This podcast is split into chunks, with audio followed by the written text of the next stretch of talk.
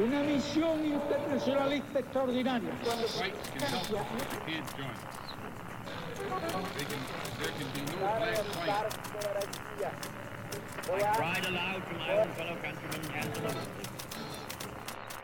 Sua rádio da história.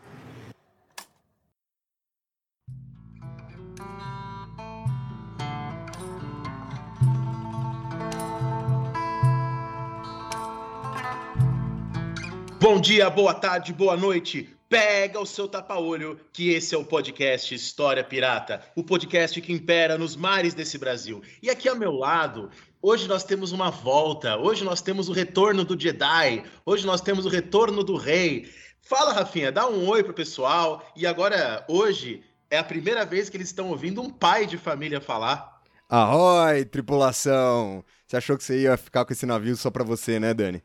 Estava preparando esse motim, eu tô ligado. Já estava, né, disposto a arrumar alguém para entrar no meu lugar, mas eu voltei e eu vou continuar te infernizando aqui. Inclusive, eu ouvi os últimos episódios desse programa e eu vi difamações acerca da minha pequenininha filha. Como é que você tem coragem de dizer ao, ao nosso público que você vai registrar minha filha em, em, em sua homenagem? né? Eu, pelo menos, eu confesso para você que eu fiquei mais feliz que você falou que ela chamaria Daniele, porque minha grande preocupação era você registrar ela como Thomas Paine, né? Então, Daniele já estava melhor, menos ruim, desculpa, do que registrar ela como Thomas Paine, que era a minha grande preocupação. É, porque você sabe que o Thomas Paine nunca teve filhas, o Thomas Paine tentou se casar duas vezes e as duas vezes foi fracasso, então há poucos nomes de mulheres associados à trajetória do Thomas Paine. Mas de fato eu registrei ela como Daniele. Não sei como você vai se virar aí, não sei como que é a burocracia estatal e espero que você se vire com o Brasil. Mas hoje eu quero apresentar a nossa convidada. Os alunos da UNB estão muito animados, né? A gente anunciou lá na nossa página do Instagram que a gente ia convidá-la para um podcast. O pessoal ficou muito animado, comentou. É a professora Maria Filomena Coelho, professora de História Medieval aqui do Departamento de História da UNB. Ela é formada na UNB, ela fez graduação na própria Universidade de Brasília, ela fez o doutorado na Universidade de Madrid, fez um pós-doutorado na Universidade de Lisboa, um outro na Universidade de Florença, e hoje ela também é coordenadora, aliás, do Programa de Estudos Medievais do PEN, da UNB, inclusive depois a gente deixa o link do PEN no Instagram, as páginas, a gente deixa na descrição do episódio para o pessoal seguir, conhecer, tem um monte de post legal por lá. E hoje a gente chamou ela, convidou para conversarmos um pouco sobre a ideia de política na Idade Média, para falarmos um pouco sobre esse problema, essa questão. Dá um oi aí para o pessoal, Filomena. Então, boa tarde, boa noite, bom dia, não é? A todas e todos. Dizer que eu também estou muito uh, honrada e animada, etc., e tenho noção da responsabilidade de estar chegando a bordo da história pirata, né?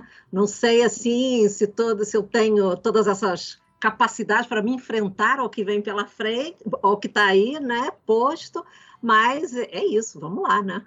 Filomena, queria agradecer demais a sua participação aqui no nosso programa de hoje. A gente está muito ansioso, inclusive eu estou até antecipando essa minha volta aqui hoje, justamente porque eu fiz questão de, de fazer parte desse programa. Ô Dani, e além de registrar a filha dos outros, você tá lendo alguma coisa essa semana? Cara, hoje, para fazer o meu livro, justamente, né, o, o ouvinte está acompanhando isso semana a semana, eu estou lendo o quarto livro do Starobinsky, né? O Starobinsky é um dos historiador, na verdade, mais um teórico literário, mas que escreve sobre história, é um dos meus preferidos. Eu já havia lido o livro do Starobinsky sobre civilização, as máscaras da civilização, que é maravilhoso. Já havia lido A Invenção da Liberdade, que é igualmente maravilhoso. Já havia lido Transparência e Obstáculo, que é o meu livro preferido sobre Rousseau. E agora, é, finalmente, né, eu já, tinha, já devia ter lido antes esse texto, estou lendo o livro do Starobinsky, 1789, Os Emblemas da Razão, e é, é, uma escrita maravilhosa, então ele pensa a época da Revolução Francesa, sobretudo a partir da arte, dos símbolos, da música. Então, o último capítulo lá é sobre Beethoven, ele tem capítulos maravilhosos sobre o neoclassicismo, sobre Jacques-Louis David, enfim, eu deixo recomendado como leitura para quem gosta de Revolução Francesa e também para quem gosta de história da arte, de história da cultura. E Filomena, algo que você recomenda para os nossos ouvintes aí de leitura, alguma dica que você acha importante? Olha, recomendar, né? Eu, é, seria assim um leque imenso de, recomendações, né? Mas imagino, tentando seguir aí a onda do que, que eu estou lendo no momento, é claro que eu não sou assim tão multitarefa quanto o Daniel, né, que diz que está lendo não sei quantos livros ao mesmo tempo. Eu leio um de cada vez mesmo, tá? Então, assim, e eu e tá aí é uma coisa bem, uma experiência interessante de compartilhar com os nossos ouvintes. Eu estou relendo um livro que eu li na época da graduação e ao qual eu não retornei. Enfim, isso tem muitos, muitos anos. Eu estou retornando a um clássico, digamos assim, da história do Estado, que é o Linhagens do Estado Absolutista do Perry Anderson.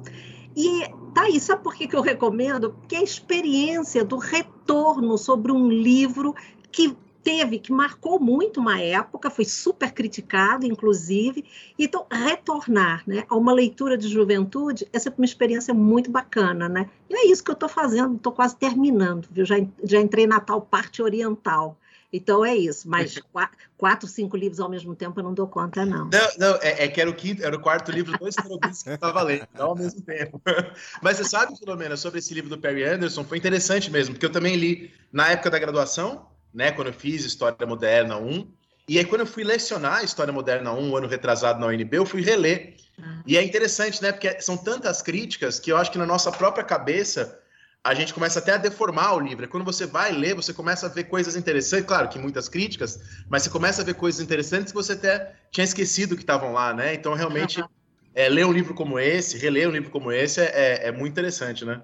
É, é isso mesmo. Ô Dani, você sabe que eu passei por uma experiência pela qual eu sei que você passou diversas vezes na vida também. Quando você é professor de história em colégio, é, as pessoas acham que você pode falar sobre qualquer coisa, né? Que qualquer coisa é, vira história. E aí, recentemente, me pegaram no momento de, de vulnerabilidade, de choro é, ininterrupto aqui da minha filha, e aí me mandaram a mensagem da coordenação perguntando se eu podia falar um negócio sobre o Afeganistão. Né? E eu falei, falo, falo, falo, falo, só, só queria desligar e poder né, dar, dar conta ali do choro. E a grande verdade é que eu não entendo porcaria nenhuma né, sobre o Afeganistão como é de se esperar do professor de história. Né? A, a, a não ser que você não seja um professor de história, você saberia que nenhum professor de história, ou pelo menos quase nenhum dos que a gente conhece, entende realmente alguma coisa sobre o Afeganistão. Então eu estou aqui tentando corrigir esse problema que eu não posso mais deixar de, de, de, fazer a fala que eu vou ter que falar. E eu peguei um livro do Thomas Barfield, né, que é professor da, da Universidade de Boston. É um livro chamado Afghanistan, A Cultural and Political History, que vai trazer ali um, um, panorama bem geral do Afeganistão, com certeza mais do que eu sei aqui nesse momento para conseguir falar alguma coisa. Mas você me conhece muito bem, né? Você sabe que toda vez que me perguntarem sobre o que está acontecendo hoje no Afeganistão, você sabe que minha resposta vai ser: me pergunte daqui a 50 anos, que talvez eu consiga te responder um pouco melhor. Agora, se você que está escutando a gente quer ajudar esse podcast a se manter sempre no mar, você sabe que tem três maneiras de se fazer isso. A primeira e a mais importante delas é ajudar na divulgação aqui do História Pirata.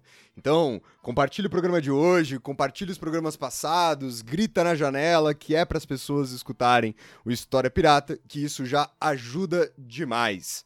No entanto, nós também temos ali uma série de despesas para manter esse podcast. E para resolver eu ajudar esse problema aqui com a gente, há duas formas de fazer isso. A primeira é fazendo um Pix aqui pra gente.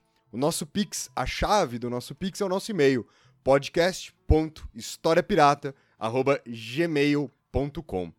Agora, se você é aquela ouvinte, se você é aquele ouvinte assíduo que não perde um programa sequer, você pode fazer a nossa assinatura lá no PicPay. É só você entrar em picpay.me barra História Pirata, tudo junto, e escolher ali um plano de assinatura que mais convenha com seu orçamento, que mais convenha com seu entusiasmo aqui com o nosso programa. Agora, como o Dani já apresentou para vocês, como vocês sabem que clicaram né, nesse programa, no título desse podcast, hoje a Filomena veio aqui com a gente falar sobre a política na Idade Média. E para isso, o programa de hoje está aqui separado em seis blocos. A gente estava falando aqui antes de começar a gravar e eu confesso para vocês que essa é das minhas divisões preferidas, né? Quando os blocos são perguntas, justamente, que a gente vai tentando responder para vocês. No primeiro bloco do programa falaremos se é possível ou se é correto identificar uma existência de política na Idade Média. No segundo bloco do programa, vamos tentar ajudar vocês a entenderem como se configura a política na Idade Média. No terceiro bloco, como se realiza a política na Idade Média. E no quarto bloco, pensar a questão da igreja como ator político, né? E essa mistura de religião e política, e se isso seria, portanto, né, um desvio ou uma corrupção do modelo. No quinto bloco do programa, tentaremos te responder se o poder dos reis na Idade Média era fraco e por fim, ali para fazer uma conclusão de várias das coisas que foram abordadas no programa de hoje, discutir um pouco essa questão da separação entre o público e o privado, falar sobre patronalismo e personalismo dentro da Idade Média. Então, bora começar o programa de hoje. Vamos para o primeiro bloco. Vamos tentar responder à pergunta se é possível identificar a existência de política na Idade Média.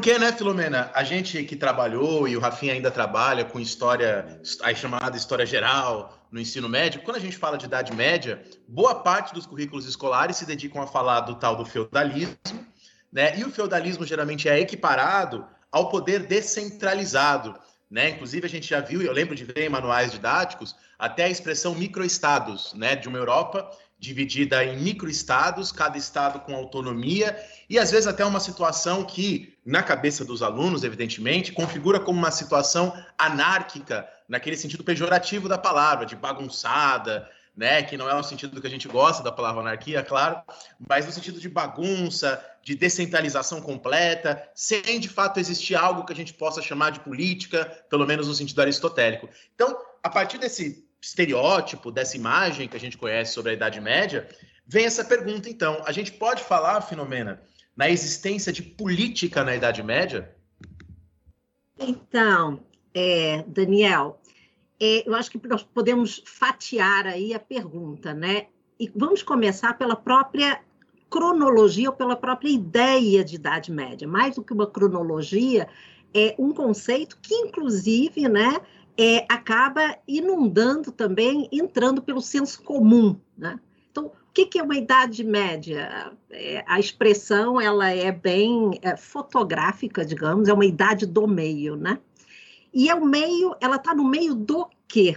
Então é muito interessante se nós pensarmos justamente nos extremos, né? Que a, a, configuram essa idade, que circunscrevem essa idade. Então, teríamos, antes da Idade Média, a Idade Antiga, não é? E depois da Idade Média, a Idade Moderna. Muito bem. E o que, que marcaria a diferença entre esses polos, né? Entre, ou melhor, entre essa época que está no meio, né? Com relação a esses polos. O que marca a diferença, basicamente, né? é a existência ou não daquilo que nós concebemos ainda hoje como Estado. Estado com E maiúsculo. E que Estado é esse? É um Estado que se transforma em medida da história, uma história entendida como saga civilizacional, portanto, uma saga da civilização, é? e que, portanto, garante né, o progresso, garante o bem-estar. Que Estado é esse? Claro que é um Estado que uh, tem também uma, uh, digamos assim, uma identidade e uma idade também. É um Estado uh, que tem eh, suas características forjadas, criadas a partir, sobretudo, do século XIX. Então, é esse Estado que vai ser usado depois como medida né, da organização da vida pública ao longo da história. E aí, quando essa visão, não é? Se uh, derrama sobre a Idade Média, essa visão não encontra esse estado na Idade Média. Então, e como esse Estado se transformou em medida né, das coisas da vida pública, né, como ele é a medida da vida pública, ao não haver aí esse Estado, então se entende que essa é uma idade que está no meio. Né? E ela está no meio do que? Agora vamos lembrar, Idade Antiga, claro, toda a experiência democrática de Atenas, que é dessa que normalmente a, a história, sobretudo a história escolar, se lembra, né? como você bem ah, é, marcou aí, né? a história escolar, os livros didáticos, etc. Então, a experiência democrática de Atenas, seguida da experiência republicana de Roma, seguida do próprio Império Romano, uma máquina estatal, digamos assim, né? uma máquina burocrática, fiscal, com uma tendência de exercer o poder de maneira monopolista. Né? Então, seria essa, e, e digo já aqui, né, para quem está nos ouvindo, né, que, obviamente, essa é uma ideia muito pobre, inclusive, do próprio Estado romano. Né? Porque é uma caricatura, na verdade. Né? Ele é muito mais do que isso, em forma, é, de maneira muito mais plural, ou seja, o poder se exercia de forma muito mais plural, mesmo no Império Romano, no seu ápice, digamos assim, do Império Romano. E na outra ponta, então, temos a Idade Moderna. Estamos pensando no quê? No Renascimento, que costuma apontar muito para as experiências, sobretudo artísticas e culturais, mas que está pensando também no quê? Na recuperação, no renascimento daquilo que tinha desaparecido como ordem pública, o Estado. E aí, é, normalmente, logo ali junto com o renascimento, o que que o livro didático é, é, sublinha, né? O que que ele destaca? O absolutismo, né? Então, os reis voltam a ser fortes. Né? Então, aí o Rei Sol, por aí, né? Esses que são a, as referências máximas, né? eu diria até estereotipadas, caricatas, né? do que é esse, do que é esse poder. Então, a Idade Média, veja, estamos falando de mil anos, gente, aproximadamente mil anos, né? Então é como se em mil anos né, nós tivéssemos o quê? Ou não tivéssemos o quê? O tal Estado. O Estado na sua forma ideal, na sua forma correta, digamos mesmo, tá? É, é, é essa a ideia. Então, ele está ausente. Ora, se está ausente, só podemos ter o quê? Uma era de, vamos lá, fome, peste, guerra, anarquia, todas as tragédias né, da humanidade, né, aí reunidas numa época. Então, seria a ausência realmente do Estado. Né? Bom, é claro né, que em mil anos de história, a vida pública né, é, se mantinha. Né? Havia um poder público. Só que esse poder público ele não tem as características que se reconhecem como positivas, sobretudo a partir do século XIX. Né? Ele tem esse poder público, ele tem outras características. E aqui acho que já vale a pena é, recorrermos a uma palavra que me parece chave, que é pluralidade. Trata-se de um poder público exercido de forma muito variada, plural, portanto, de uma maneira plural. Nada a ver com, a, digamos assim, a maneira como nós classificamos hoje pluralidade numa perspectiva política, que remete muito para a democracia, né? Não. Estamos falando de uma sociedade, depois, talvez mais adiante a gente possa é, é, explorar um pouco esse, esse lado. Trata-se de uma sociedade muito elitista, né? Então, não se, é uma pluralidade elitista. Né? Então, para vários, mas vários dentro de uma certa camada social, uma camada superior da sociedade. Né? Mas é uma pluralidade. O poder não se exerce de maneira é, monopolista. Né? Todo o contrário. Né? Não há espaço para isso, inclusive. Né? Então, é, então, essa é a primeira ideia. Então, com relação à idade do meio, por que, que se chama idade do meio, por que, que se chama idade média? Né? Por várias. Uh, uh, há outros aspectos que ajudam a explicar essa, esse, a, a expressão idade média, mas, em termos políticos, é mesmo a ausência do Estado que se está constatando.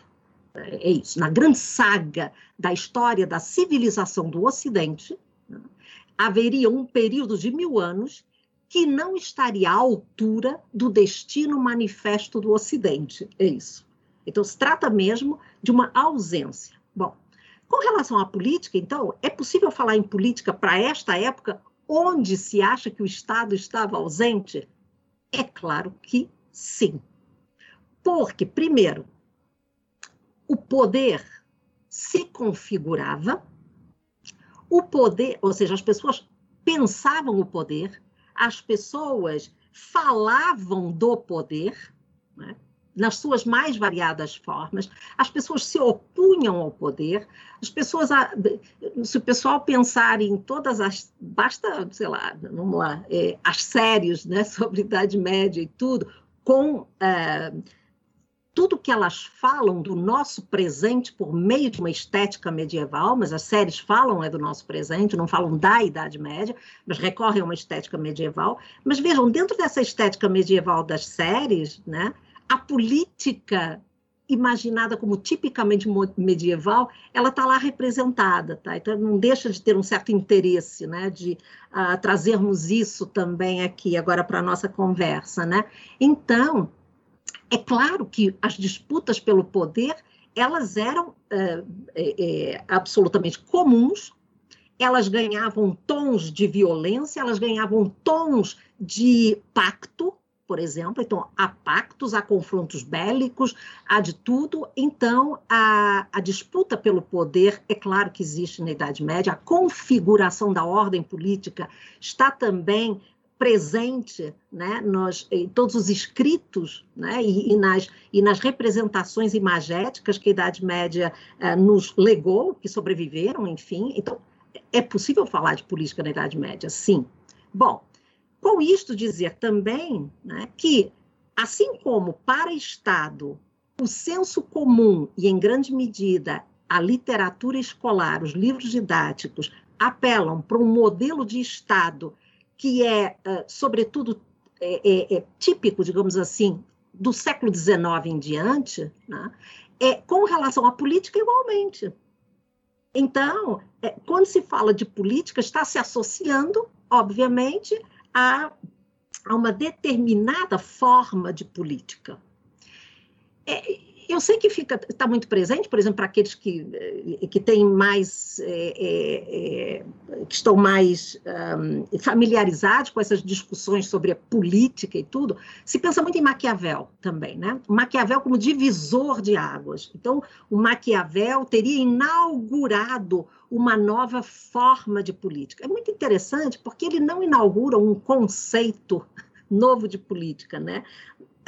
Maquiavel, junto com outros, ele não está sozinho, podemos pensar em outro italiano, aliás, eles conviveram, Guicciardini se chama, né? outro Francesco Guicciardini, é, eles inauguram né, a, aquilo que poderíamos chamar de filosofia política moderna, né? que é diferente da política, né? mas sim uma maneira de uma, uma o ser da política, o ser da política que se transforma. Ainda assim, pensem em algo, né? É, e aí eu, eu, eu chamo a atenção do, dos nossos ouvintes, né? É, o fato de Maquiavel ter escrito sobre isso, e eu falei também de Guicciardini, isso não significa que na época deles, por exemplo, todos começaram a pensar dessa forma, né? Ou que todos leram os escritos de Maquiavel e, portanto, ele promoveu uma revolução na política. Não, né? Ou seja, tudo isso são escritos que vão ter grande importância na sua época, digamos de uma maneira mais reduzida, eles são fruto da sua época, então significa que já tem gente pensando a política tal como eles, ou que falam do sentido da política tal como eles, né? mas eles escreveram, então eles nos deixaram é, a sua, esse pensamento mais sistematizado, mais refletido, né? mas certamente é, uh, eles não. Uh, a gente não pode dizer que a, a, política mudou completamente depois de Maquiavel, até porque, com relação a Maquiavel, houve muita resistência depois, sobretudo nos países mais católicos, por exemplo, né? Grande. Você sabe, Filomena, na, na minha aula de, de metodologia da história, eu trouxe para os alunos a leitura do Léo Strauss né? E, e eu mostrei aquele, eu comentei com os alunos aquele texto do Léo Strauss, né? As três ondas da modernidade. ele coloca o Maquiavel como a primeira onda da modernidade. E eu achei legal você ter dito isso. É, e, e, os alunos da disciplina escutam bastante podcast, porque muitos filósofos aí às vezes fazem esse tipo de raciocínio, né? se um filósofo disse algo no século XVI, aquilo como se inaugurasse todo um processo histórico só por causa de um pensamento de uma pessoa, como se fosse algo automático. Claro, não estamos negando de maneira alguma a importância do Maquiavel, mas às vezes parece que existe uma leitura, algo de automático entre ele pensar isso e a modernidade ser inaugurada, e se explica pouco ou se deixa mal explicado o como a gente passa de uma coisa para outra, né? Porque para o historiador, se a gente vai dizer, ah, o Maquiavel inaugura a modernidade, isso para a gente não é uma verdade, isso para a gente é um problema. A gente tem que explicar se isso é verdade, como que isso acontece, de que maneira isso acontece. A gente teve um programa aqui sobre Maquiavel algumas semanas atrás, e a gente comentou, né, a partir do Quentin Skinner, sobre como Maquiavel se inscreve numa literatura de espelhos de príncipes que já vinha da Baixa Idade Média, e várias passagens dele ali sobre a raposa e o leão, por exemplo, que é uma citação que vem de Cícero, está lá, já era discutida naquela literatura toda. Então, é, é por isso que é muito importante essa, essa sua fala, Filomena, até para os ouvintes começarem a relacionar as coisas. Uhum. É, isso é, é, essencial. Aliás, você tocou, então, por exemplo, é, em Cícero, né? É, vejam, é muito interessante quando se diz, por exemplo, da Idade Média, então não se pode falar de política da Idade Média, até porque seria Maquiavel, né, a, digamos assim, a inaugurar aquilo que seria a política com P maiúsculo, né? Antes disso você não tem. Bom, eu lembraria só aqui para os nossos ouvintes rapidamente, né, que, por exemplo, alguém como Aristóteles escreveu oito livros que ele chamou política, né? Então, nós vamos dizer que, na verdade, ele não sabia do que estava falando, né? Ele estava falando de uma política concebida de uma... É, é, é enfim, não, não com toda a sua potencialidade ou alguma coisa assim, né? Então, uma protopolítica, alguma coisa assim. Não, essa gente sabia do que estava falando, essa gente estava falando do que? Da arquitetura do poder, essa gente estava falando dos jogos de poder, né? Essa gente estava falando da administração da coisa pública. Então, todos eles falaram disso. Sócrates falou disso, né?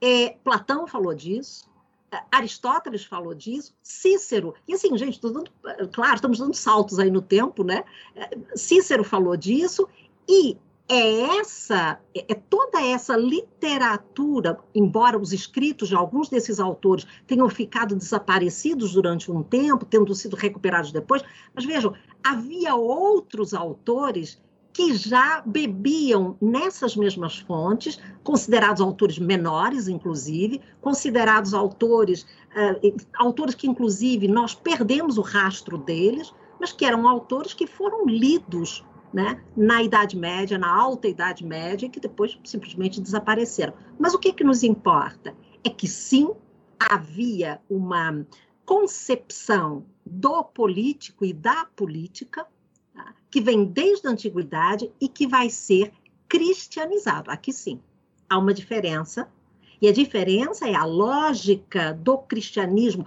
a, a, cristianização do bem comum, a cristianização da coisa pública, portanto, em termos, sobretudo, do discurso, né? a revitalização da divindade. Então, como é que a divindade é, eh, enfim, é, o grande, é a, grande arquiteta, né? digamos assim, dessa ordem. Então, essa é uma grande diferença. Ah, mas então, se se retira a capacidade das pessoas, dos homens e mulheres na história, a arquitetarem né, essa ordem, uma vez que ela pertence à divindade, então estamos dizendo que não existe política. Né? Só que tem uma coisa, né, gente? É a, o fato né, de negarmos a política em determinada época né, não significa que ela não exista, né? A não ser, claro, né, que nós sejamos crentes que nós tenhamos fé nisso. Mas se nós não formos crentes, é claro que, por mais que se diga que é a divindade que arquitetou isso, é, assim, eu creio né, que foram homens e mulheres que arquitetaram isso. Né? Portanto, vejam, é, isso, inclusive, eu acho que em termos da nossa da nossa situação política atual, eu acho que isso requer uma boa reflexão, né? É interessante traçar esse paralelo, porque o fato da política ficar escondida, digamos assim, né, só significa que ela está sendo operada e realizada fora da nossa vista, do nosso alcance. Ela está sendo retirada do nosso alcance. Então, cada vez que nos dizem que é possível né, que o nosso país, por exemplo, seja gerenciado por técnicos, né, porque afinal o que perturba a nossa vida diária a política né, e os políticos, cada vez que nos dizem isso, estão nos dizendo, na verdade, estão nos fazendo uma proposta de retirarem das nossas vistas e do nosso alcance a política. Estão nos retirando a possibilidade de pensarmos a política, de opinarmos sobre a política, inclusive na sua configuração, na sua arquitetura. Então, isto me parece seríssimo e, é um, e eu acho que é, uma, é um bom ponto de comparação e, e de reflexão. Né? Eu acho até, Filomena, que você mencionou, né, a não ser que a gente seja crente, a não ser que a gente seja pessoas de fé, mas eu acho que nesse, nesse ótimo exemplo que você deu em relação aos técnicos, eu acho que mostra que, inclusive se a gente for crente, inclusive se a gente for pessoas de fé, ainda há política, porque ainda há agentes fazendo isso, né? Então, seja em nome de Deus, seja em nome da técnica, seja em nome, né, desses sentidos, esses agentes continuam atuando, né? Eles continuam presentes. E aí a gente ser capaz de identificá-los, né, é, é, justamente esse movimento extremamente importante de apropriação. A hora que eu consigo apontar quem é o agente dessa política, a gente também traz ela para perto de nós, né? Então, é, eu acho que essa é uma questão muito fundamental aí da sua fala. É, eu só, só, só realmente, Rafa, você tocou num ponto essencial. É porque não existe administração da coisa pública né, neutra, meramente técnica. Porque o meramente técnico significa que se está realizando algum tipo de projeto. Só que esse projeto não fica ao alcance do público, ele está escondido.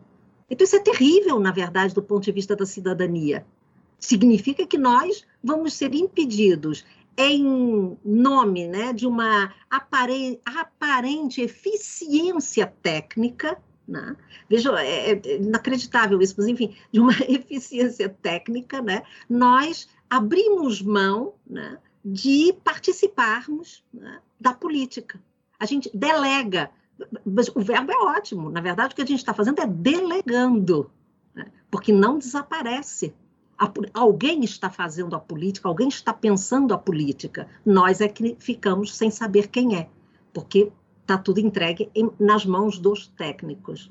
Então é isso. Nosso primeiro bloco do programa fica por aqui. Vamos ao segundo bloco, então, a partir dessa resposta, tentar entender como se configura a política na Idade Média.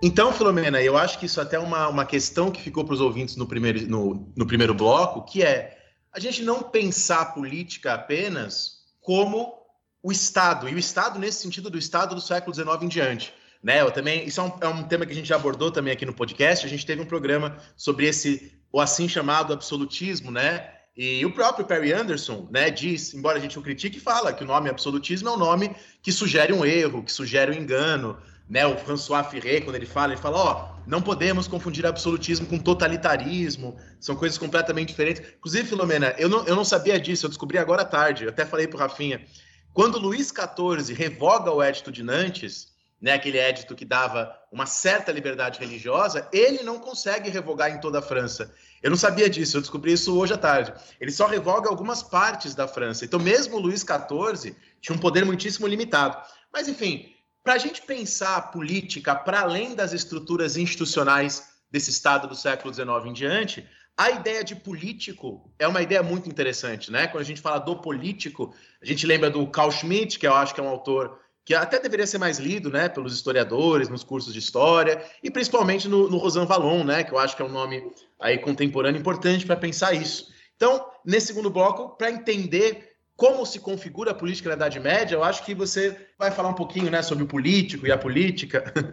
É, você lembrou do Pierre Rosan Vallon, né, que é discípulo do Claude Lefort, que é um nome é, muito importante para essas coisas. Aliás, um nome muito importante para Maquiavel também, para estudarmos Maquiavel e tal.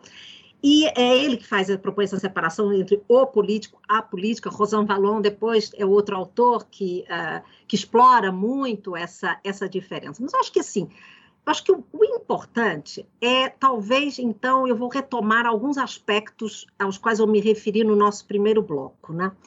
talvez eh, recuperarmos três ideias básicas de política, político, mas a política. Então, a primeira é essa da política como arquitetura do poder. Né? Então, é essa uh, política que está pensando na ordem, na ordem da sociedade, como é que ela se configura, né? É, e que uh, legitima essa configuração por meio dos polos que a circunscrevem, que circunscrevem essa ordem. Portanto, uma ordem que tem um princípio, mas, sobretudo, uma ordem que tem um fim. Então, qual é o fim dessa ordem? Para onde essa ordem se dirige? Qual é o fim dessa ordem? Então, isso é uma arquitetura, e que normalmente é uma arquitetura eh, bastante elaborada, né? Senão é impossível que ela seja hegemônica, né? Então, para ser hegemônica, ela costuma ser bastante elaborada e muito histórica. O que, que eu quero dizer com isso? Que ela vai se adaptando muito, se reconfigurando ao longo do tempo. Né? Então, ela não é. Ela pretende ter sempre a mesma aparência, porque senão ela não seria, inclusive, sagrada, né? é uma ordem sagrada, mas ela está é, é realmente atravessada pela historicidade, pela história, ela é atravessada pela história, né? Portanto, é, digamos que se trata mesmo de um regime, então essa política entendida como arquitetura, né, de um, uh, de um regime, ou seja, um modo, digamos, de viver a, a vida pública, um modo de viver a vida pública, uma, uma certa maneira, né? Portanto, estamos falando do ser da política, aquilo que em filosofia se chama ontologia, né? Então, assim, o ser da política. Isto, ao mesmo tempo, e aqui para retomar e para ir convencendo os nossos ouvintes de que sim existe política na Idade Média, então, sempre que possível, eu farei também referências, inclusive aos autores, aos aos autores clássicos, né? Então, é, em grego, por exemplo, era aquilo que se, que se entendia como uma politeia.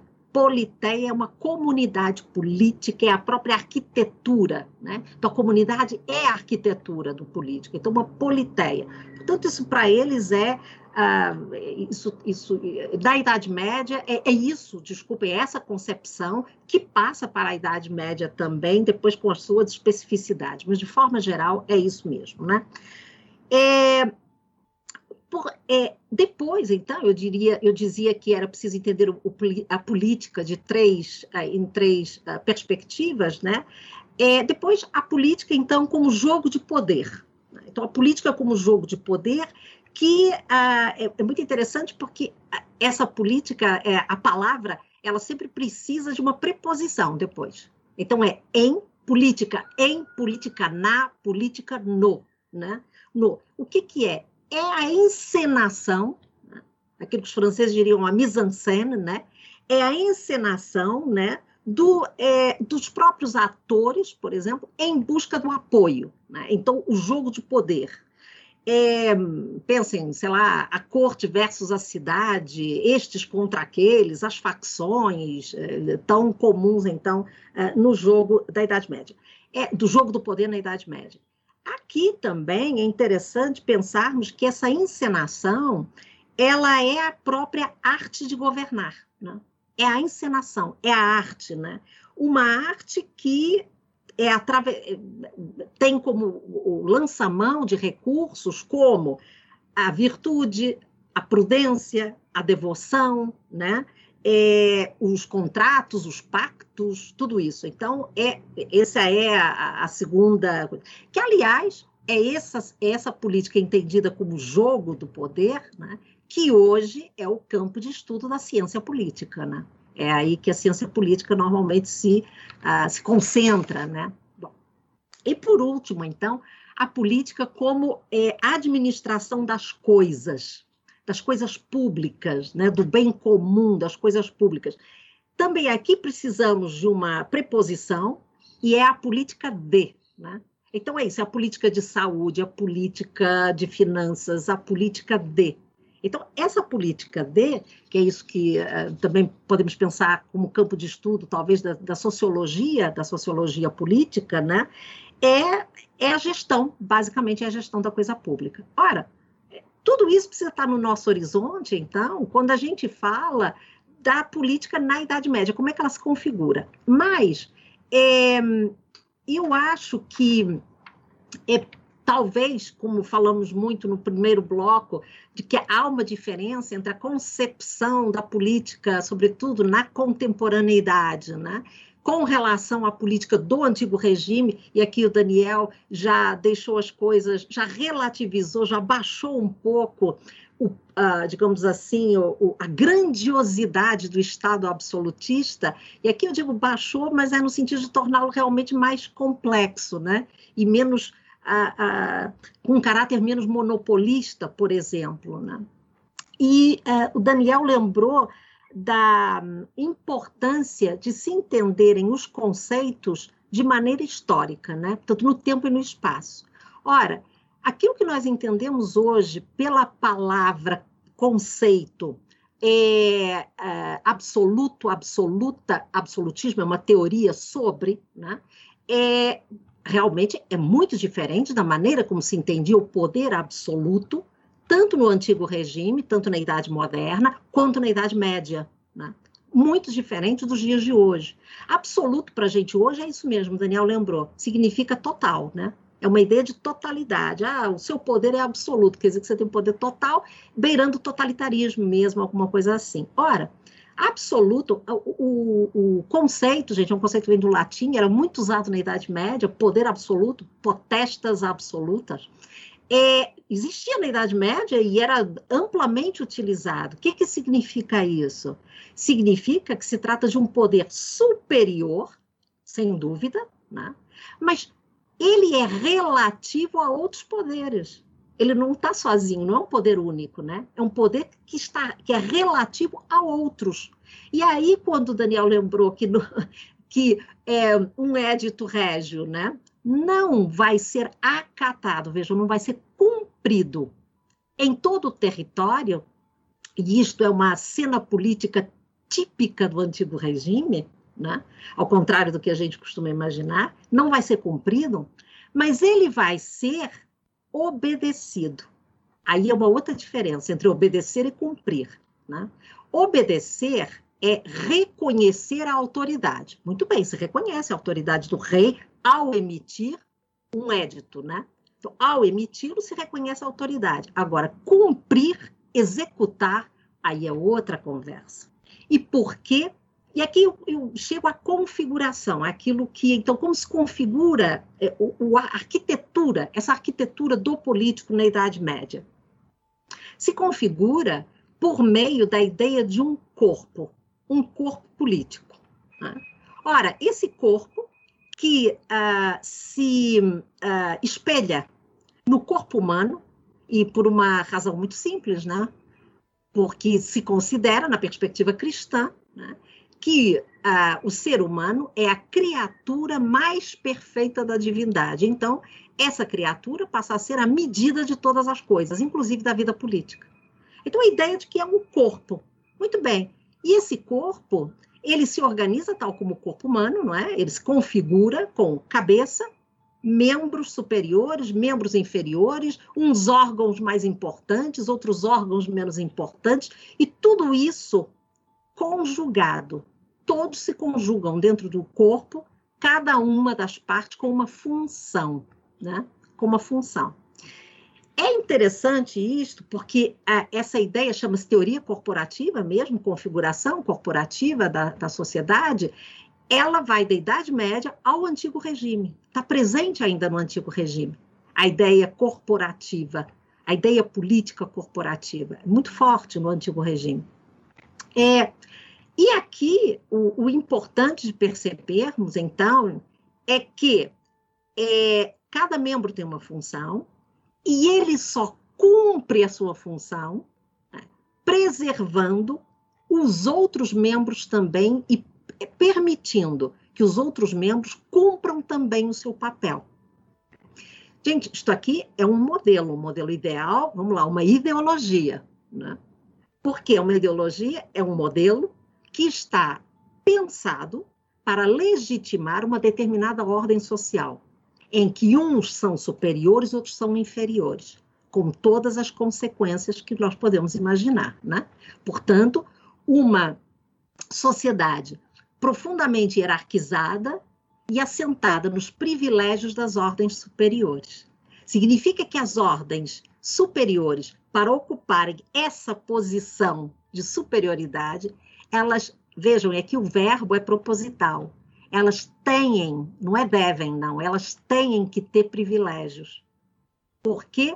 Porque elas teriam, né, segundo a concepção uh, deles, elas teriam, estas ordens superiores, elas teriam maiores responsabilidades sobre a sociedade, inclusive a responsabilidade de dirigir a sociedade, dirigir para o bem comum, para o seu destino manifesto, no caso é para a salvação das almas, na perspectiva cristã, por aí vai. Né? Então, eles têm que ter privilégio. Isso é muito, isso é muito eh, interessante, digamos assim, né? de percebermos, porque aqui está, a, a, a digamos assim, a, a estratégia né, de dominação e a estratégia de legitimação né, do poder de forma muito, muito elaborada e muito sofisticada, porque isso depois se transforma em crença, numa natureza, e uma natureza que é inquestionável. Né? Mas, para terminar agora, é, no, de volta ao antigo, uh, antigo regime, né? é, vejam como essa é a cabeça política, a cabeça do corpo, portanto, que é entendida como juiz de todas as partes do corpo. Então, cada vez que o corpo entra em confronto, e o corpo entra muito em confronto, isso não é uma disfunção, isso é uma função, inclusive, do corpo, é a concorrência entre os órgãos, a concorrência entre as partes se supõe que é a cabeça do corpo que irá dizer a justiça de quem está certo, quem está errado, quem deve receber mais, quem deve receber menos. Então, é, esse é o papel da cabeça. É distribuir, vamos lá, pensando no antigo regime, né, gente? Distribuir as mercês, né? Distribuir as mercês entre aqueles que merecem, reconhecer os serviços prestados. Isso vem da Idade Média. Na Idade Média, com mais ou menos elaboração, era desta forma que se operava é, o poder, então, se concebia e se operava é, o poder. Tudo isto como teologia política. O que quero dizer com isso, gente? A teologia, né, é o conhecimento da divindade, que já é muito interessante, porque significa que é a capacidade de interpretar, de atualizar, de disputar, no sentido, inclusive, do conhecimento, de disputar sobre a, digamos assim, a, a própria configuração do céu e da terra, né? Como é que isto tudo está organizado e como é que nós, na dimensão terrena, podemos explicar isso. Né? E podemos legitimar e, e até que ponto se pode modificar ou adaptar tudo isso tem a ver com, enfim, esse nível da teologia, né? Então, como teologia política. Então, voltando, significa que a própria arquitetura, portanto, o modelo, ele não é questionável. Mas nós sabemos, vou lembrar aqui apenas de dois nomes? Para eh, recordar aqui junto com os nossos ouvintes, né? Vamos lá, gente, Santo Agostinho e Santo Tomás de Aquino. Dois grandes teólogos, doutores da igreja, que justamente o que, que faziam? Atualizavam toda esta configuração, toda esta arquitetura. Então, assim, é claro que eram seres humanos não é, que estavam elaborando tudo isto, né? É, assim, eu não creio que seja a divindade realmente que nos forneceu essa arquitetura. Eu não creio, mas, em termos históricos, é importante que tenhamos isso presente, né? É curioso até, Filomena, porque a, a gente vê isso acontecer muito hoje em dia, né? Essa apropriação de questões medievais a fim de embasar discursos ideológicos de extrema direita, por exemplo. E o corporativismo, por exemplo, foi extremamente apropriado pelos regimes fascistas, né? Mas aí para montar uma lógica de oposição à luta de classes, né? pensando nesses órgãos do corpo já como classes sociais e como uma manutenção de uma ideologia dominante. É, e, e, é legal a gente reparar, né, ainda que obviamente num sentido crítico, mas que nessa apropriação há um reconhecimento de, justamente do que a gente está falando, de que há uma política ali estabelecida e que justamente eles querem se apropriar daquela política para fazer os seus usos a partir das ideologias de extrema direita ali no começo do século XX. Mas, ô, Rafinha, não sei se você já viu isso, o, a, tal, a tal da direita anarcocapitalista também faz uma apropriação da Idade Média que tem a ver com a nossa discussão de hoje. Aquele é o Paulo Cogos lá, que se diz que é o, o anarcocapitalista brasileiro, ele fala que ele é um medievalista, porque ele dizia que na Idade Média existiu algo parecido com o anarcocapitalismo, né? O que, assim, do ponto de vista histórico, é ridículo. Né? Mas, os outros também, mas, né? Oi? Do ponto de vista histórico é ridículo e dos outros também. e dos outros também, com certeza. É, mas é dessa projeção de que, ó, não tinha nenhuma regra, não tinha nenhuma lei, era tudo livre, e olha que interessante. Enfim, uma, to totalmente uma projeção né, a partir das expectativas dos próprios anarcocapitalistas aí dos dias de hoje. É, mas eu achei curioso isso, né? Como há nesses discursos pelo menos um reconhecimento de que há uma política. É. É, é, é, bem, é muito interessante tudo isso que vocês disseram. De todo modo, né, só lembrando que as apropriações da Idade Média, elas não, é, elas não são é, exclusivas da nossa época, né? E isso começa muito lá atrás, justamente com as duas visões, e as duas visões sobre a Idade Média, ou interpretações da Idade Média, com, ocorrendo de forma concomitante, né? Assim, é uma visão romântica da Idade Média, que é essa de uma época de liberdade, de honra, de sei lá o quê, né? Fidelidade, crença genuína, né? Uma crença genuína, portanto, uma visão romântica da Idade Média e também a visão da idade das trevas, né? Então, uma ou outra, é, elas são, é, elas são, elas correm paralelamente a partir, sobretudo, do final do século XVIII, né? Então, isso é muito coisa. Com relação ao totalitarismo e apropriação dessa visão, desse modelo corporativo, houve aí um deslocamento importante, né? porque na apropriação que os regimes totalitários farão dessa imagem corporativa é a partir da hipertrofia da cabeça, né? Ou seja, aí realmente a cabeça ela já não respeita, né? A autonomia relativa das partes, que é necessária. Ao contrário, ela substitui isso e ela resume nela própria, portanto, aí a hipertrofia, nela própria a política. Ou seja, ela retira das partes a possibilidade, inclusive, de disputar o poder e a cabeça assume toda essa a, a, todos os princípios, digamos assim, da vida política, né? É, é, a, é a cabeça que assume, né? Então, é, isso, assim, na Idade Média, essa hipertrofia seria rapidamente classificada como tirania, né? Inclusive com direito ao tiranicídio. Né? Então, assim, é. E, e, na Idade Moderna também, né? A gente sabe disso. Né? Então, nosso segundo bloco fica por aqui. Vamos ao terceiro bloco do programa de hoje. Entender, então, como que se realiza a política na Idade Média.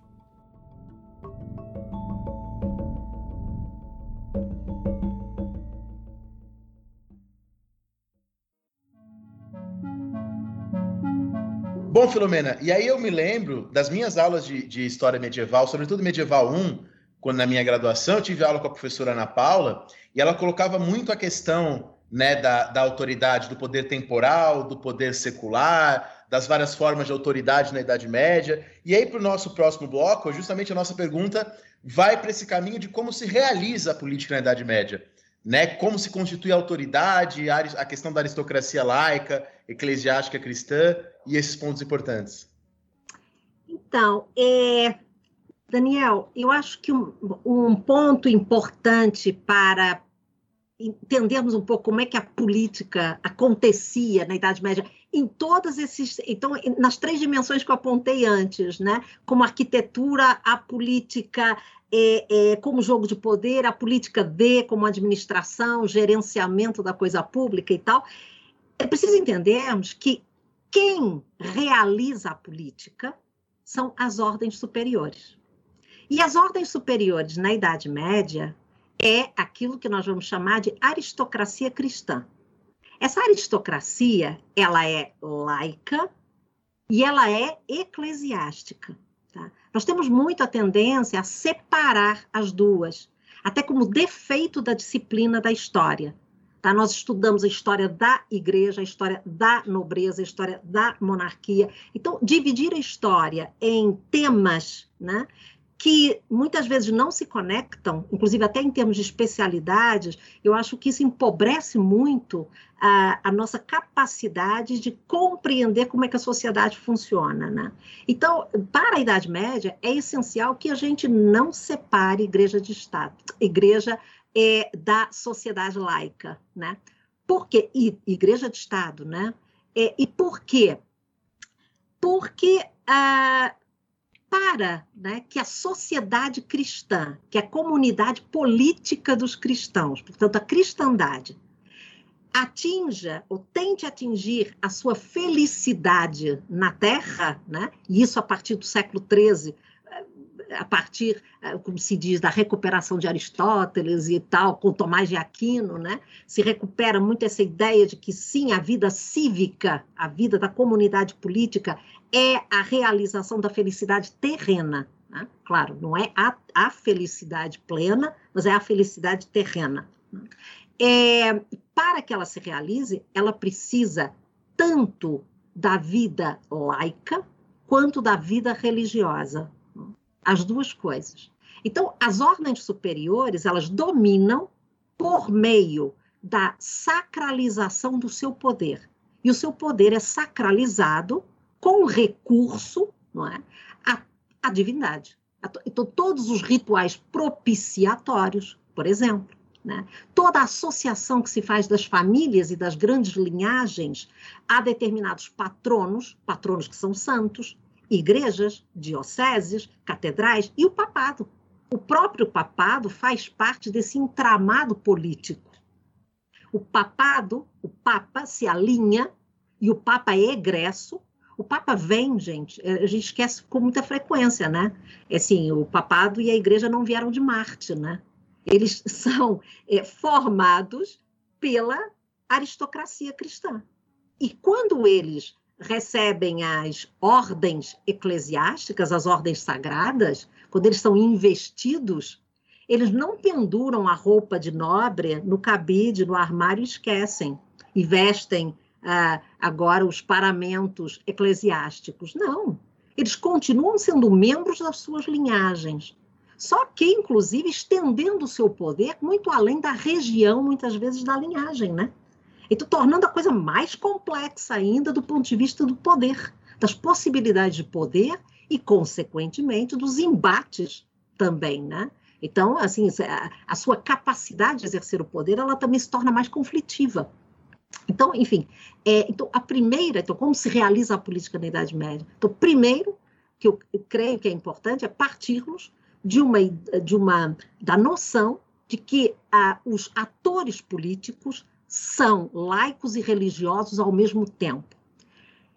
Nós estamos acostumados, na literatura, inclusive didática, né, do livro didático, a, a configurarmos tudo isso entre grupos sociológicos, né? Então, entra igreja versus, eh, versus Estado, né? estes contra aqueles. Só que, quando nós vamos ver todos estes, analisar todos estes grandes eventos históricos, né, no varejo, no detalhe, nós percebemos, nós percebemos que tanto um lado quanto ao outro, nós temos eclesiásticos e laicos que se enfrentam a outros eclesiásticos e laicos.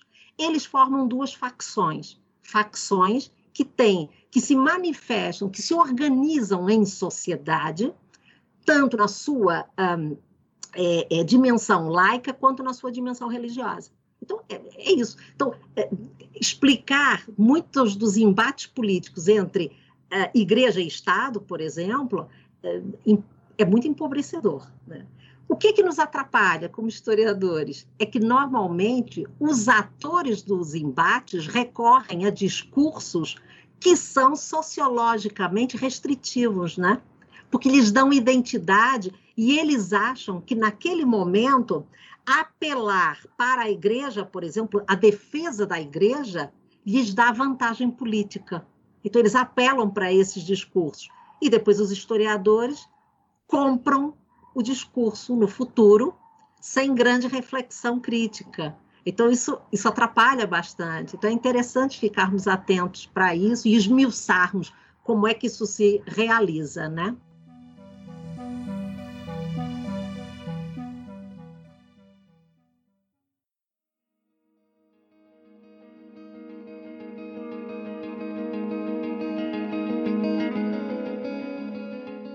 Eu queria fazer uma, uma pergunta, né? Que é justamente essa noção da igreja como ator político, né? Ou seja, da mistura entre religião e política, é um sinal de corrupção do modelo, porque, evidentemente, ou de novo falando das apropriações, né? Hoje em dia as pessoas, quando veem a mistura entre religião e política, chamam isso de medieval no sentido pejorativo. Falam, olha, o governo atual do Bolsonaro é medieval, porque há uma mistura entre religião e política, portanto, isso é muito medieval. É, e a coisa é assim mesmo? Hoje em dia, eu, como cidadã brasileira, creio firmemente que religião e política não podem se misturar, né? E não só, isto não é só uma crença, está na Constituição. Portanto, não tenho nenhuma dúvida com relação a isso. Na Idade Média era diferente, na Idade Moderna era diferente. A gente esquece é, que ah, os estados modernos se apresentavam como estados confessionais, né? Portanto, a religião era muito importante, né? O rei Sol podia dizer o estado sou eu, mas ele não podia prescindir, né, da sua dimensão religiosa né? e da proteção divina, sem falar Tá aí, a gente, vocês é, perguntaram que livros a gente estava lendo. Há um livro que eu, do qual eu gosto muito e que com alguma frequência eu recomendo aos alunos, tá? É o velho Os Reis Taumaturgos do Mark Bloch. Então, ver como até o século XVIII essa monarquia absolutista ainda recorria a esse ritual milagreiro, digamos assim, né, de curar doenças, quer os ingleses, quer os franceses, e depois outros também tentavam se aproveitar dessa possibilidade, né, que é, daria muito mais força, musculatura ao seu poder político. Né? É interessante, né? Então, os reis teriam capacidade de operar uh, curas, né? de curar né? e tal. Bom, então esse livro do Mark Bloch fica aqui também como sugestão. Bom, mas é, você perguntava se essa mistura, então, entre religião e política seria um, um sinal de desvio. Não. Na Idade Média, é, isso não é um desvio, isso é o funcionamento correto, digamos assim, tá? É a religião e a política se misturarem. Repito, vamos lá. Se justamente a arquitetura do modelo no qual se vive né, é elaborado pela divindade, faz parte de uma natureza. Né? Depois isso vai ter algumas elaborações ao longo da Idade Média, alguns refinamentos, mas vamos lá.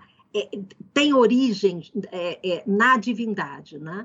E, a, e portanto, a, a, sua, a sua prática, a aristocracia, é uma aristocracia que é laica e eclesiástica, e ela só pode é, levar a sociedade ao bom destino, ao destino correto, por meio né, de uma correta, né, de, uma, de, uma, de uma ética e de uma moral consideradas corretas na perspectiva cristã, das autoridades cristãs.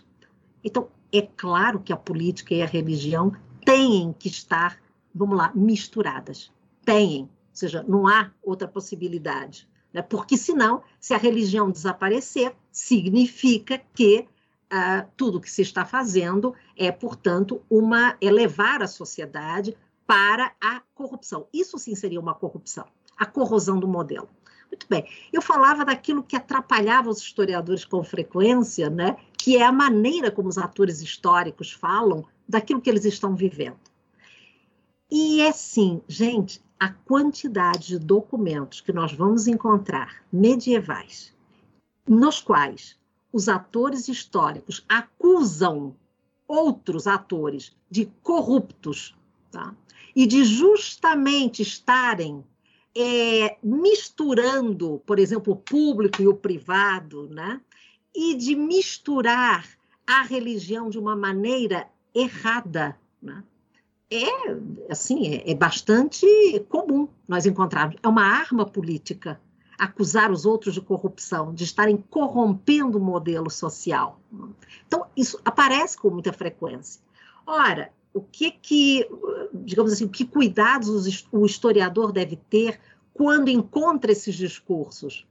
É contextualizá-los na trama política e entender quem está acusando quem, e, ao mesmo tempo, por exemplo, tentar perceber se é, outras ações similares e conhecidas, portanto, não, não secretas, mas conhecidas, não foram classificadas como corrupção, mas todo o contrário, foram classificadas como virtude, inclusive.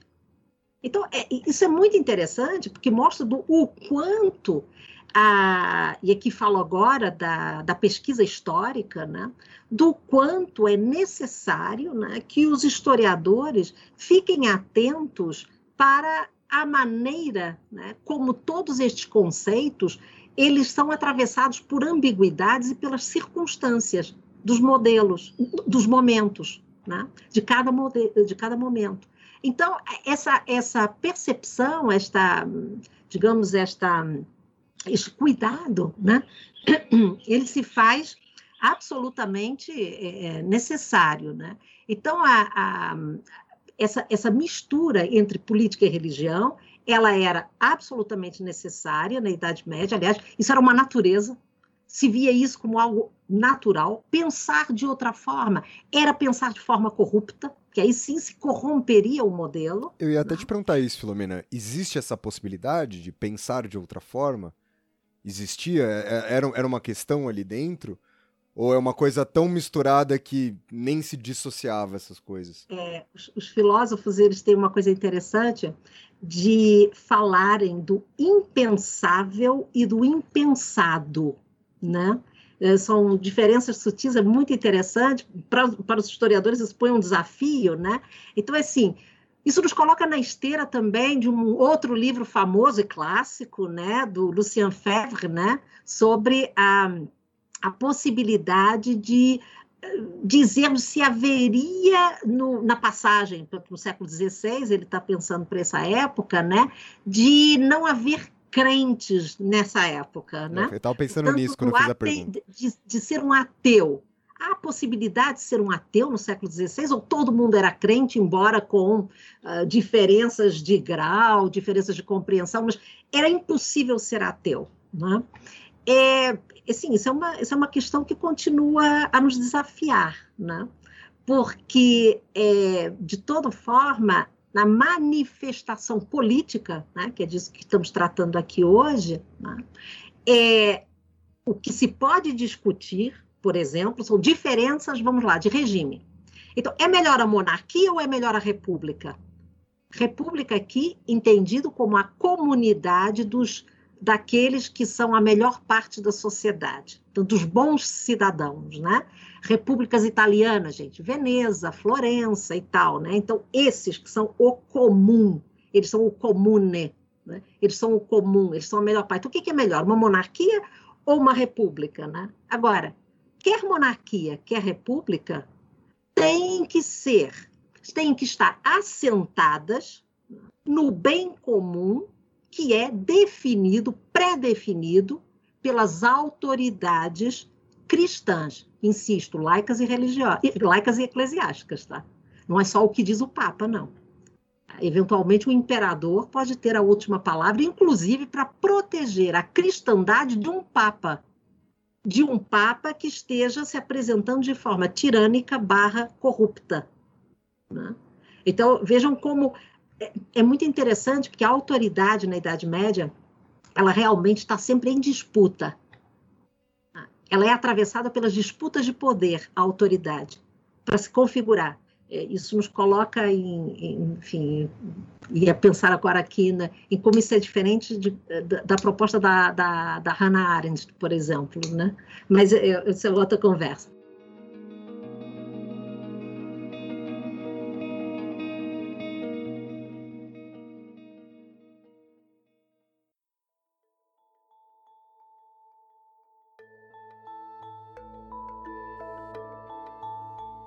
Fiquei pensando aqui, até pensando nos nossos cursos, nos nossos alunos na universidade, Porque é só compreendendo essas coisas que você colocou no podcast de hoje que os alunos, por exemplo, vão compreender o significado do 10 de junho de 1789, agora puxando sardinha para o meu lado, né, para a Revolução Francesa. Porque quando a, a, a Assembleia, a, a Assembleia dos Estados Gerais se proclama Assembleia Constituinte, no 10 de junho de 89, eles se proclamam uma Assembleia única e indivisível. Né? É isso que eles dizem. E ao dizer isso, eles estão negando que a nação é composta por corpos, então eles estão negando essa, essa concepção corporativa de política, e estão negando que o poder político emana da esfera sagrada, né? O poder político emana do próprio povo para o próprio povo. Né? E aí isso envolve até a nossa, as nossas últimas perguntas aqui do programa de hoje. É, lembrando aquele texto do Foucault sobre a governantabilidade e a, e, a, e a ascensão de uma nova ideia do que é o governo no século XVIII, que talvez a partir daí possa ser chamado de governo no sentido moderno, né? Que governa para administrar, para gerir, né? Porque nessa, na época medieval era uma outra concepção de rei e, e, e de monarquia e de governo, não sei nem se a gente pode chamar de governo, Filomeno, não sei se você chama assim, o, reino, realeza, porque eu não lembro se foi no Hilário Franco Júnior que eu li isso, ou, ou se foi em outro autor, é, quando ele está falando do rei na Idade Média, que ele fala assim, ó, oh, o rei na Idade Média seria como o rei Arthur, não me lembro onde, onde eu li isso, é, que está em igualdade com seus, com seus cavaleiros, está numa tábua redonda, não está num trono acima dos outros, logo o rei era fraco. E me parece, aí você me diz se é, se, é, se é, por aí um pouco a resposta, que não é que o rei era fraco. É, ele era fraco a partir de uma concepção nossa, século XVIII em diante, de que a função do rei é governar, é ser um governante, um administrador público, e não a função medieval, o lugar medieval do rei.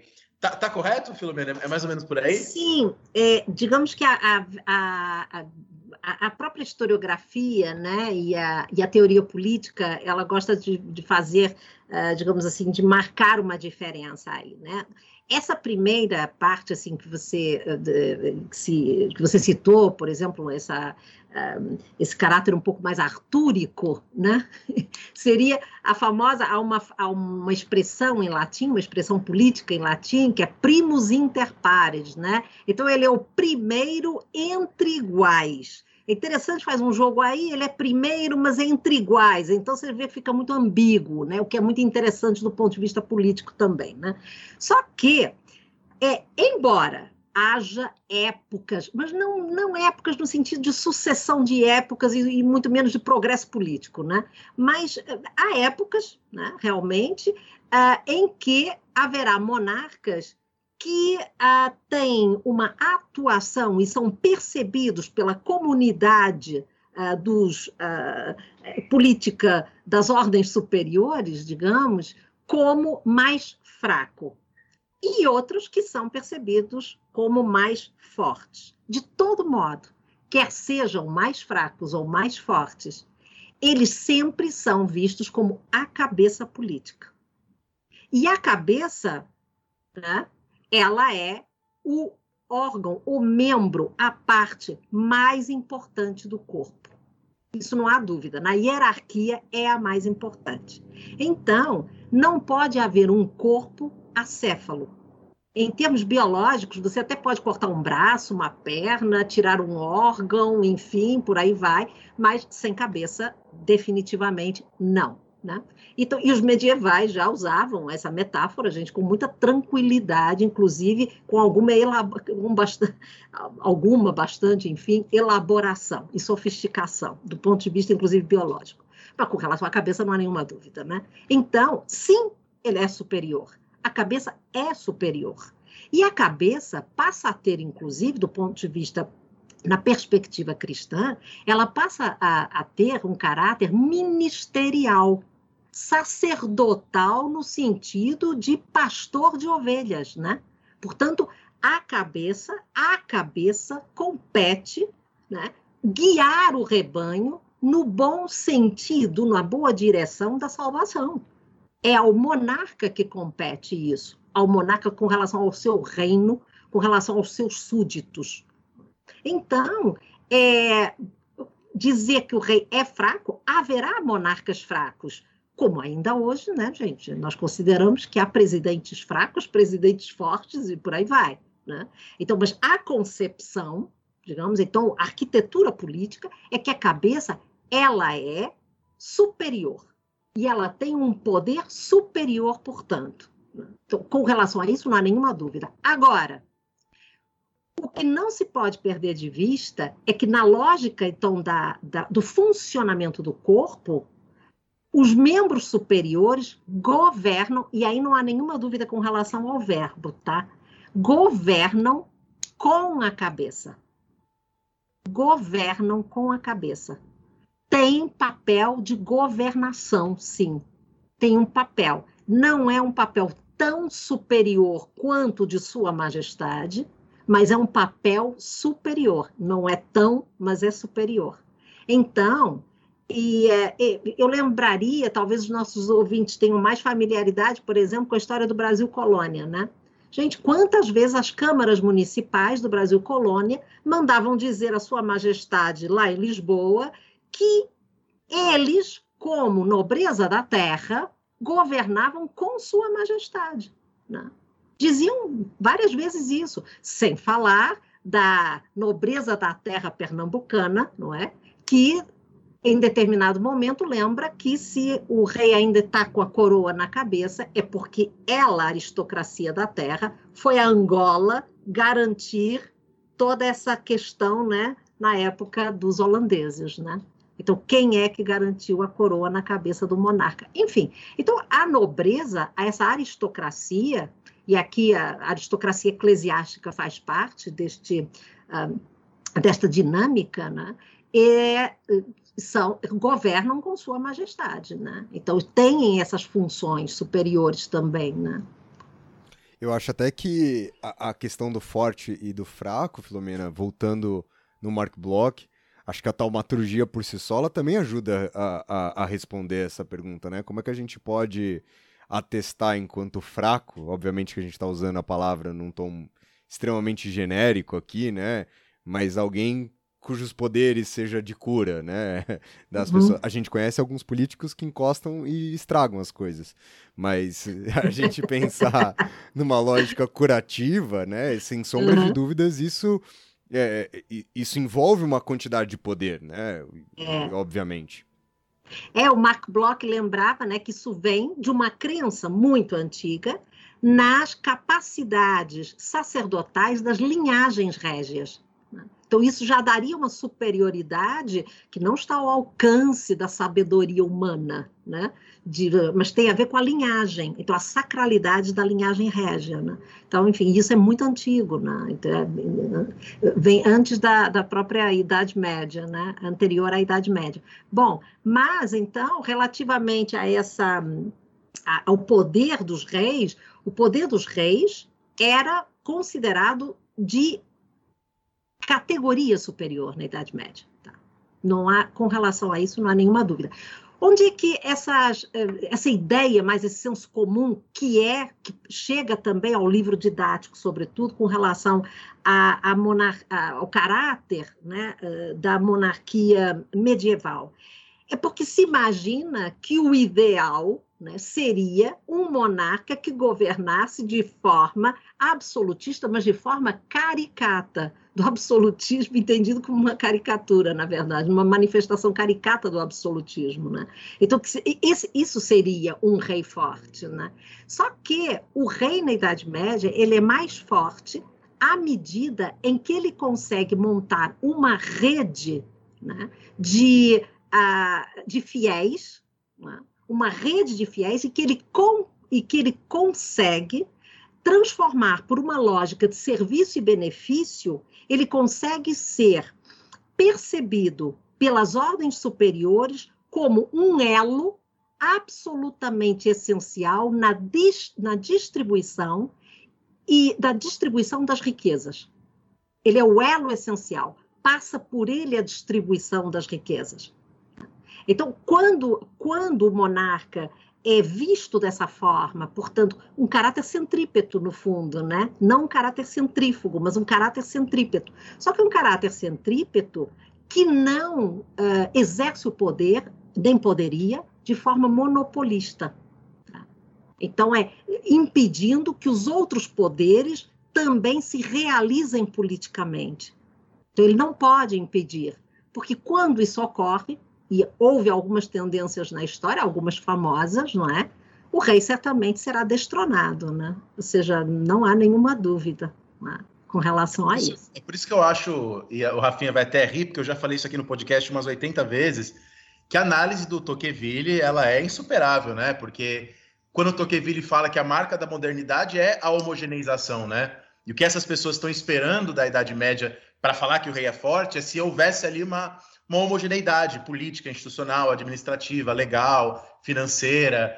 É, mas esta homogeneização, essa homogeneidade, essa unidade, a gente pode chamar de centralização, mas o Tocqueville faz a distinção né, entre a centralização política e administrativa mas essa homogeneidade como marca da modernidade que a gente está sempre projetando, né? E como marca do Estado moderno, enfim, do, do Estado propriamente do século XIX em diante.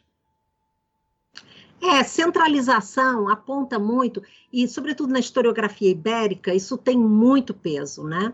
Há uma tendência a, enfim, a uma historiografia muito, com características muito uh, estatalistas, digamos assim, né? E que tende como uma metanarrativa mesmo, tende a haver na Idade Média e, e no início da Idade Moderna, né, uma certa uh, um protagonismo, né, uh, da sua existência como Estado-nação, digamos, à frente dos demais eles usam mesmo a expressão precocidade, né? Eles gostam muito da expressão precocidade. A precocidade. né? Exatamente. Então, assim, há uma precocidade, então eles teriam percebido muito antes das vantagens de se centralizar o Estado com características monopolistas para garantir o que a dianteira na história. É muito interessante isso, isso nos levaria a uma conversa muito mais de historiografia, né, e tal, mas,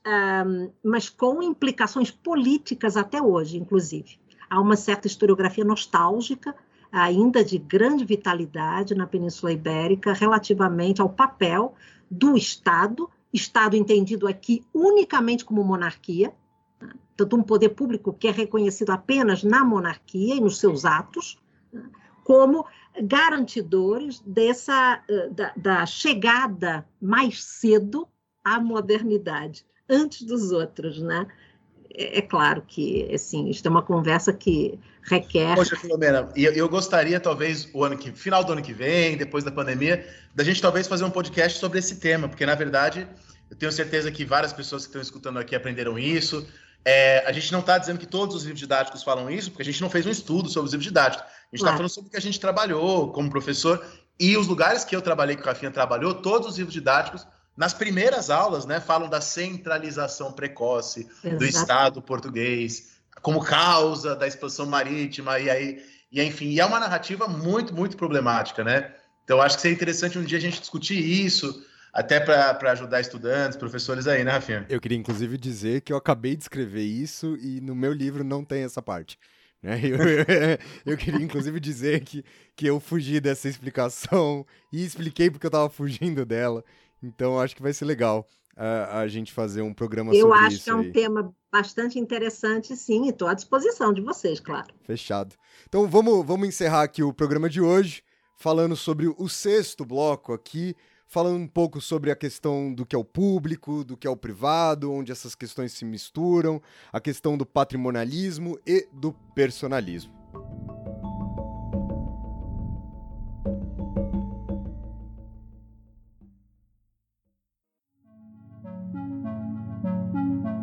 Filomena, então para a gente fechar o programa, é, um outro discurso comum é considerar que na Idade Média não se estabelece a separação entre o público e o privado, e por conseguinte, na Idade Média, uma das marcas da Idade Média é o patrimonialismo. Inclusive, há uma, toda uma corrente intelectual que fala que o Brasil herda esse patrimonialismo, que é o nosso grande problema até os dias de hoje. Enfim, uma questão bastante discutível.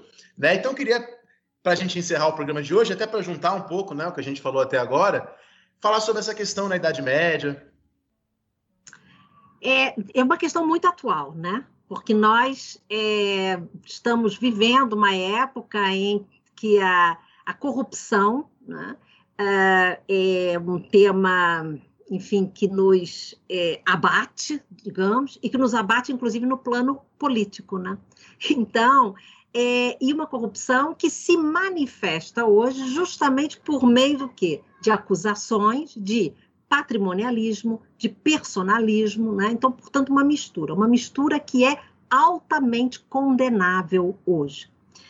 É, com relação à Idade Média, então, politicamente, ao dizermos que isto está também, este quadro está também presente na Idade Média, é como dizer, então, que nós hoje ainda não chegamos à modernidade, não é isso? Nos falta isso. E é muito interessante é, sempre prestar atenção quando o historiador usa essas duas palavrinhas, já e ainda, né? Sempre significa algum problema sério, né? Vem aí algum problema sério de interpretação, né?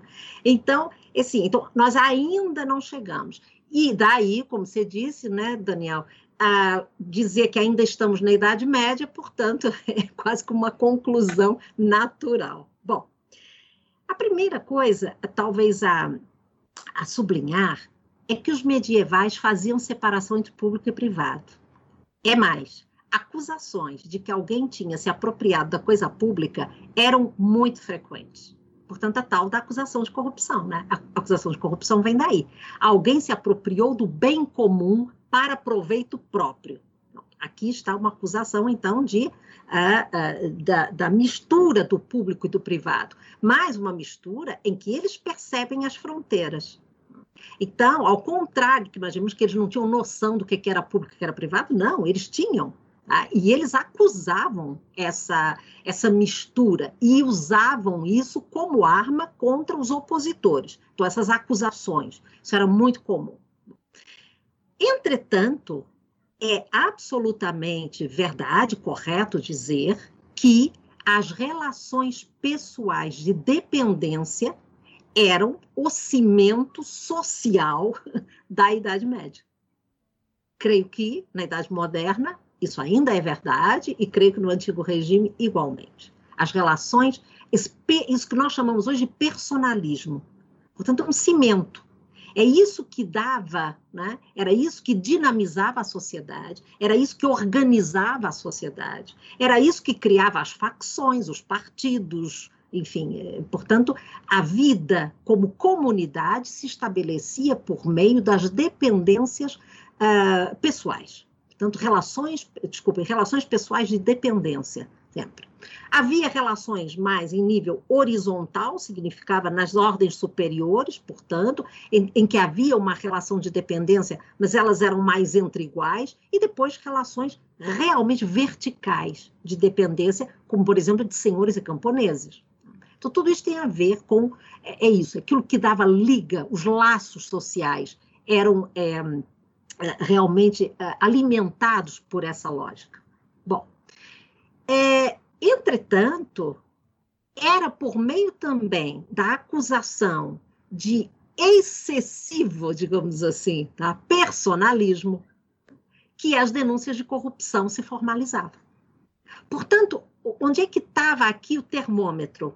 Era no excesso ou numa outra uh, manifestação, outra etiqueta, outra classificação muito comum nessas sociedades ditas pré-modernas, o escândalo. Quando isto se transformava, quando esta relação se transformava numa relação escandalosa. Gente, estamos no nível da subjetividade, né? Não tenha dúvida. Não há uma tabela, não há uma lista de ações que pode ser, a partir daqui, isto configura uma coisa. Não, é a apropriação do bem público. Mas o interessante é percebermos que uma mesma ação, ela tanto pode ser classificada né, como corrupção ou como virtude, como eu já referi antes. Tudo dependia das circunstâncias. Ah, isto nos coloca no, no terreno da incerteza jurídica, né, muito longe daquilo que nós é, é, é, desejamos hoje é, como Estado de Direito. Muito longe. Portanto, é outro mundo. Ah, mas nós hoje ainda temos, aí o que o Daniel dizia, nós hoje ainda temos estas práticas, é isso que nós estamos vendo, é isto que nós acusamos, né? é isto que nós sofremos ainda hoje. É, a questão é, e aqui faz toda a diferença, pelo menos o discurso, a arquitetura política mudou. Então, nós não estamos mais sob uma arquitetura política né, que ah, seja promotora de uma sociedade hierarquizada, ex, é, excludente, né, mas todo o contrário. O nosso modelo mudou. Entretanto, ah, parece que há práticas né, que permanecem, mas isso é da história também. Agora, é isso. O modelo o discurso, pelo menos, mudou. E é esse discurso uh, que nós pretendemos, uma vez que não lançamos mais mão da divindade, né, que nós pretendemos realizar na história. Aqui e agora, né? não é para amanhã, não é para depois de amanhã, não. Não é o país do futuro, né? é agora. Né? Só que, e aqui eu acho que com relação a essa mistura de público e privado, eu gostaria de terminar com talvez com essa, com essa reflexão, é, só que é, não nos enganemos, porque é, essa a, a, capacidade né, de realizar isso na história não vai ser feita com caça aos corruptos de forma individual. A realização dessa, desse paraíso, digamos assim, na história, que seria uma sociedade sem corrupção, ela se faz por meio da transformação do modelo político. Então, e o modelo político que não reside apenas naquilo que hoje nós entendemos como manifestação da política. A política está também, por exemplo, na configuração econômica da sociedade, da configuração econômica do país. Né? Então, parece que é economia separada da política. Né? Então, isso dificulta muito nós percebermos onde é que estão as engrenagens que necessariamente, aqui sim, não é, uma, não é um destino manifesto, nem uma maldição, não. É a própria engrenagem que gera essas possibilidades de corrupção, inclusive que justifica, legitima e que nem sequer pela lei classifica determinadas ações como corruptas, né? Porque a própria legislação já é uma escolha do que vai ser classificado ou não como corrupção. Né? Então, é, é preciso é que nós, como cidadãos, tenhamos absolutamente a noção, pelo menos a noção, se não ainda a capacidade, mas pelo menos a noção, de perceber que é, é, é, toda a configuração, então, da ordem, da tal arquitetura, que nos permitirá chegar a uma transformação. Se nós não fizermos isso, não adianta, nós vamos ficar caçando corruptos mesmo, tá? E eles não vão terminar é como a hidra, né? Então, uma imagem que é muito associada à corrupção, que é a hidra, né? Então, a gente fica cortando cabeças e elas continuam surgindo, né? Então, é, essa me parece que é uma das, também uma das vantagens de analisarmos o hoje e o ontem numa perspectiva política. Inclusive, Filomena, isso só para retomar com, com a sua fala lá do começo, né? A, a importância da gente é, desvendar, no sentido de retirar a venda mesmo, dessas políticas escondidas. Eu acho que quanto mais escondidas elas tiverem, mais a gente vai ficar com a sensação que o que a gente tem que caçar são os indivíduos, né? Pois é.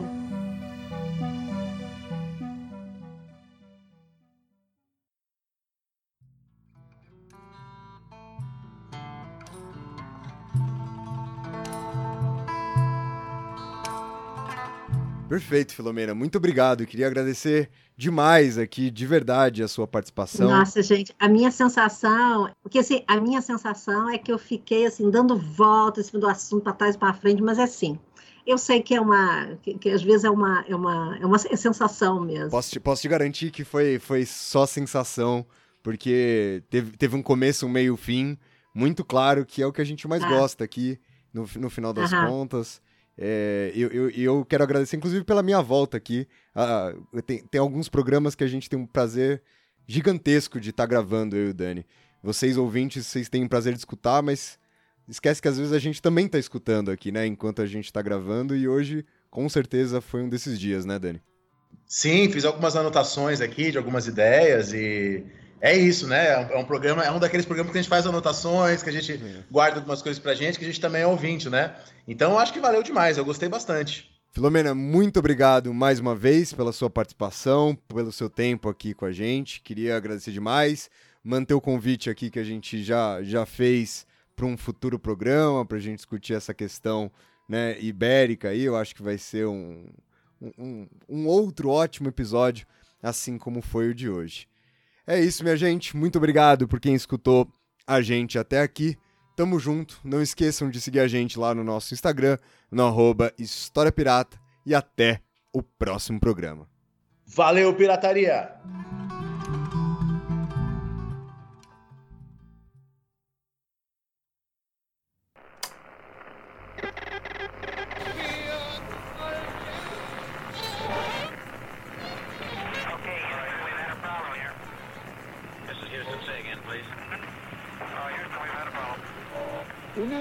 Misión internacionalista extraordinaria.